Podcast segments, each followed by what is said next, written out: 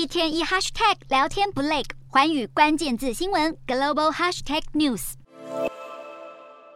梨泰院踩踏的死伤数引发各界震惊，这是从八年前世越号渡轮沉没之后，南韩伤亡人数最多的一次。回想二零一四年从仁川港前往济州岛的世越号渡轮在珍岛附近翻覆，船长自己弃船逃生，留下几百名乘客在船上不知所措。幸存者事后作证，表示乘客不止一次被命令要待在原地不动。然而少了船长指挥，逃生计划几乎失控。世越号四百七十六人中就有三百零四人罹难。世越号沉没的事件凸显了南韩政府救援不力，还有管理单位的各种安全疏忽。更不幸的是，南韩历史上因为人为疏忽导致的悲剧远不止如此。大邱地铁纵火案当下，铁道中心兵荒马乱，没有及时通报，导致对向列车直接开进月台的火海。接着，列车上的驾驶员在没有打开车门的情况下抛下旅客自行逃离。还有一九九九年京畿道的华城夏令营大火，夏令营的建物屋主被调查揭露，用上千万韩元贿赂政府官员换取建筑许可证，但是建物的安检根本不合格，不但没有自动洒水器，灭火器也都报废，导致二十三人死亡，其中有十九人都是五到七岁的小孩子，他们的遗体被大火烧得面目全非，让父母亲在告别式上放声哀嚎。另外，还有一九九五年位在首尔的三丰百货，在短短二十秒内解体坍塌，调查发现，百货集团会长在加盖建筑的同时，不断缩减钢筋用材。在事故当天，有员工通报百货天花板出现大面积裂缝，但高层坚持要照常营业，酿成五百零二人的死亡悲剧。